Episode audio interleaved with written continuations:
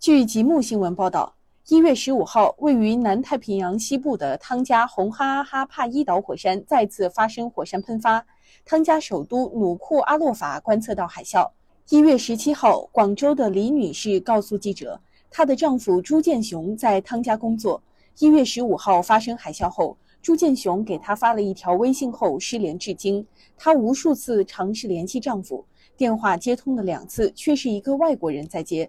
李女士告诉记者，二零一九年十一月，丈夫朱建雄前往汤加首都努库阿洛法处理生意上的事，原本计划二零一九年底回国。不料国内遇到新冠肺炎疫情，没能踏上回家的飞机。她已经两年多没有回家了。李女士与丈夫的最后一次微信聊天停留在北京时间一月十五号十三点零一分，朱建雄给她发微信转来了三千三百五十五元，随后发来一条语音：“火山爆发，海啸要来，我现在去机场。”之后无论李女士在说些什么，对方都没有回应。这可能是她微信里所有的钱都转给我了。李女士说，平时丈夫都会通过银行汇款的形式给她和儿子寄生活费，很少直接用微信转账。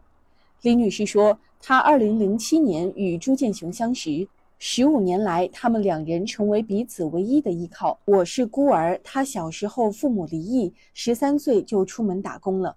婚后，李女士曾随丈夫到汤家做生意，在当地卖中国货。生了孩子后，她回到中国，全身心照顾患有自闭症的孩子，而丈夫朱建雄则留在汤家继续做生意，一年回国两次。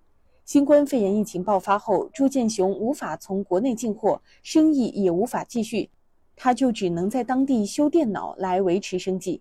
那里的房子都很矮，最高的只有两层。机场是当地地势最高的地方，只要一有事，大家都会跑去机场避难。李女士说，一月一号下午，丈夫还曾给她发来三段视频，称前几日火山爆发，一号当地下起了大雨，她还储存了雨水来饮用。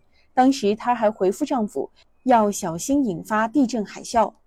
与丈夫失联后，李女士不停地拨打丈夫的电话。昨天上午，她打了电话好多次，突然通了，但是接电话的是一个外国人，说不是我老公，然后就挂断了，再也打不通了。直到晚上，我又打通了他的电话，接电话的还是那个外国人。李女士说，由于国内拨打汤家的电话费用高达数十元一分钟，她两次通话不到三分钟，自己的手机就因欠费停机了。现在我特别无助，不知道该怎么办，已经两天两夜没有睡觉了。看新闻又说中国驻汤加使馆还没有接到中国公民伤亡的报告，可是我就是联系不到我的丈夫。